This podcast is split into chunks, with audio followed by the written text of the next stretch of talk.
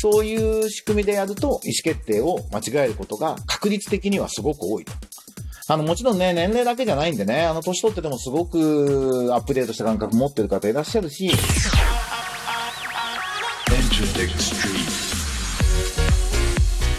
エンターテックストリート、エンターテックエヴァンジェリストの山口の一です。今日は成人式ということで、まあ、なかなか集まれなかったりというような、ちょっと残念なこともあるようですが、コロナの影響もあるようですが、今日は新成人の方に送る言葉というお話をしたいと思います。えー短い時間ですが、どうぞお付き合いください。今日のテーマは2021年新成人、成人式にちなんで、えー新しく成人になった人たちに送る言葉ということをやろうと思います。えっ、と、僕ちょうどこの話するにあたって、えっ、と、下敷きにしてるのが、2018年に順天高校というところがグローバルウィークって社会人の人を呼んでなんか話してもらいましょうみたいなことをやられてるんですね。で、その時にお話した経験を下敷きに今日は進めていこうかなと思います。あのー僕は大体そういうの頼まれると、まあ割と気軽に受けちゃうんで、音楽ビジネス話してくださいって言ったら、わかりましたって受けて、10日ぐらい前になってさ、資料作り始めようと思って作り始めて、あれ音楽ビジネスの話とかすることねえやってことに気づいたんですよ。まあ、僕の得意技としては、音楽業界の外の人に音楽ビジネスの構造を説明するとか、海外の人に日本市場の特殊性を話すとか、まあ、あの、旧世代の音楽ビジネスをやってきてる、知ってる人に、デジタル革命でこんな変わったんですよ、みたいな話をするのが、まあ割とお得意なんですね。で、そんな資料を見ながら、高校生向けにはどうするんだろうって話していくうちに、あ、全然話すことないや、ということに気づきました。音楽はスマホで聴くようになったんですよ、とか、クラウドだとね、とか、SNS がね、UGM、おそらくもう全部普通に使いこなしていて、多分むしろ僕が教わることはあってもなんか教えることはないんだなということに気づいて。じゃあ僕が当時の高校生に話すことって何だろうって、すごい真剣に考えたんですよ。そしたらありました。一言で言うと、大人は大体間違えるよって。どうしても日本は、あの、徴用の情というのがあって、目上の人を立てるという文化があります。それ自体はいい文化だと思うし、僕もまあそういうふうに生きてるんですけど、でも真面目に例えば会社に入って、もうベテランの上司の人が間違った判断をするとは思わないので、ああ、自分が違うんだと思って、言うこと聞いちゃうみたいなことが起こりがちだなと。真面目な人ほど起こりがちだなと。でも、ちょっと待ってくれと。自分、なんかおかしな意思決定を自分の上の人がした時があったら、なんかあの時山口って人が、大人は大体間違えるって言ってたなって思い出してくださいと。ともかくデジタルの変化っていうのは激しく暴力的なので、大人の過去の経験っていうのが大体間違って、むしろ皆さん Z 世代って言いますけど、2000年生まれの人たちの感覚で判断した方が正しいってことが、まあ圧倒的に多いんですよと。伝えました。それをまた今新成人の人たちに伝えたいなと、本当に思います。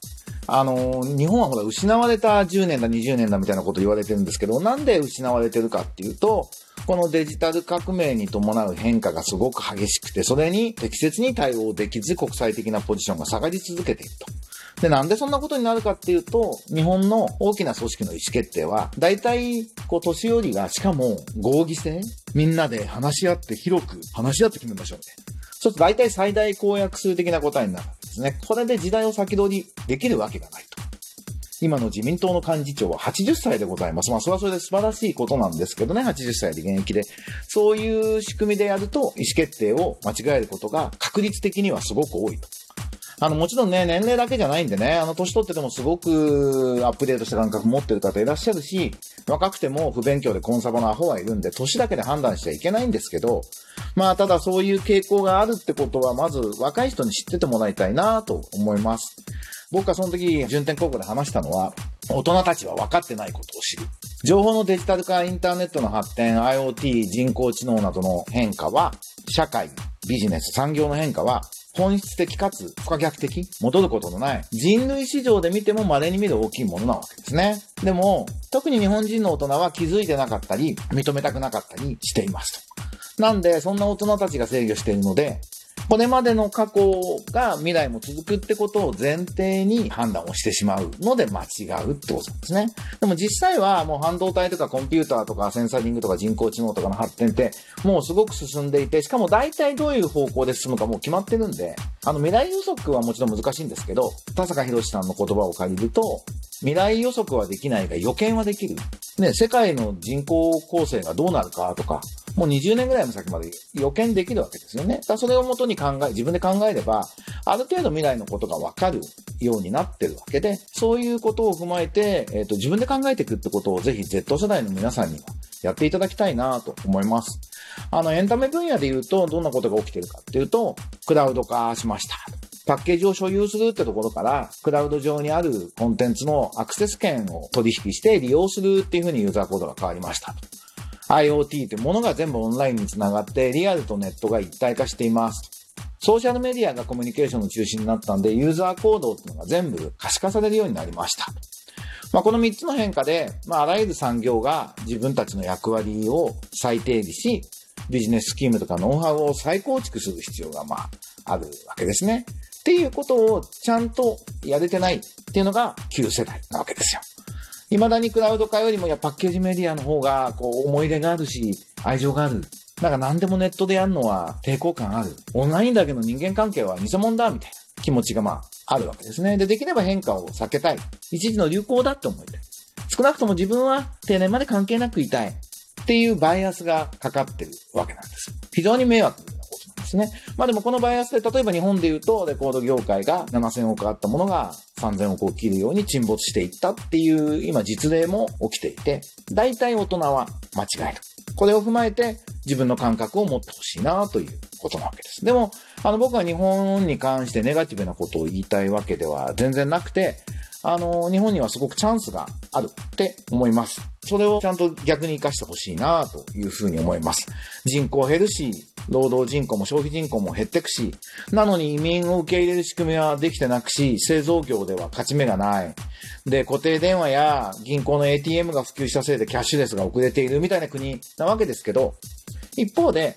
1500年以上の歴史と伝統がある国ってすげえなってまあ主にこれはインテリ、ヨーロッパのインテリとかですかもしれないですけど尊敬されているので、もう食とかファッションとか含めた文化をちゃんと売り物にしていくと。あとやっぱり消費者の質が高いから二次創作、三次創作みたいなことが、あの、生まれているっていうことなので、なんかそういう日本人の強み、日本人だから持てることっていうのをちゃんと意識して、これから生きてってほしいなと思います。そのためには、組織依存しないで、インディペンデントに自分の価値観を磨いていくことと。で、就職はしてもいいけど、就社？その会社にだってもう、終身雇用っていうのはもう幻想なんで、しかも長生きだし、定年までいると思って会社入らないわけだから、もう企業も就職もまあ同じ同列のことだとして考えていくと。やっと日本もね、スタートアップのエコシステムが大事だっていう方向になって、それを支援する仕組みも少しずつできてきてるんで、あの、会社に依存しないし、会社に頼らないと。あとはもうマーケットはグローバルで考えて、その中で日本人の優位性を意識すると。あとは英語ちゃんとやると。で、英語別にアメリカ人みたいにベラベラ喋ることを目指すのではなくて、もう今や Google 翻訳も便利だし、英語ネイティブじゃない人同士が英語を使ってコミュニケーションできるっていう価値を持つみたいなことをちゃんとやっていけるといいんじゃないかなと思います。なんでもういわゆる就活みたいなことはもうバカバカしい時間の無駄なんで、やめましょう。あの、日本の大企業も新卒一括採用を続けて、みんながリクルートスーツ着てくっていうね、あの同調圧力を、勝手に若者がやってるっていうかもしれないけど、放置してるわけで企業側も。いや、本当にナンセンスだと思うし、20代前半の貴重な半年とか1年を就職活動という名のものに、無駄なエネルギー使うのは本当にもったいないんで、そんな時間があればサービス作って、1回2回勝負できるわけだから、試すってことをやりたいなと。あの、スタジオエントで応援しますので、ぜひ、就活する時間に一回企業チャレンジするみたいなことが、もっと日本でも当たり前になっていくといいな。だからね、中村一也さんの IU が、大学在学中に一度は起業させるってすごく正しいことだなと思います。で、そんな中、あの、僕が自分なりにできることとしてやってるのは、さっき言ったスタジオエントデというスタートアップスタジオで、これはエンターテインメントテクノロジーという分野での企業を全面的にサポートする。一緒に事業を作っていくってことをやってます。それから、去年の12月に発表しましたけど、100年以上の歴史を持つクラシック系の音楽大学、大阪音楽大学にミュージックビジネス専攻っていうのを作ることができました。来年の4月開校なので、まあエンタメビジネスやりたいと思ってる若者はぜひ来てください。僕も特任教授ですし、もうチーム山口で素晴らしい教授陣、専任教授、客員教授含めて素晴らしい体制が今着々とできてます。あのデジタル革命の凄まじさをちゃんと理解した、ちゃんとした分かった大人が集まって、責任持って育成やりますので、大阪音大でミュージックビジネス専攻って面白いらしいよということをぜひ噂にしていただけると嬉しいなと新成人、これから Z 世代が日本の未来を本当に背負ってると思うんですね。で、生まれた時からスマホがあって、デジタルネイティブと言われる人たちが、日本人の強みを活かして、日本を良くしていってくれることを本当に期待しますし、まあ僕ら、おっさんはそれをどれだけサポートできるかに価値があるというふうに思うんで、そういうふうにやっていきたいなと思います。今日は成人式スペシャルという感じで、えー、新成人に向けてエンターテックエヴァンジェリスト山口のりかずが思っていること。大人は大体間違える。インディペンデントに自分の感覚信じてやろうぜってお話をさせていただきました。これはラジオトークアプリというところで配信してるんですけど、Spotify や Apple Music などでも聞けるようになってます。あなたが聞いているポッドキャストのサービスでぜひブックマークをお願いします。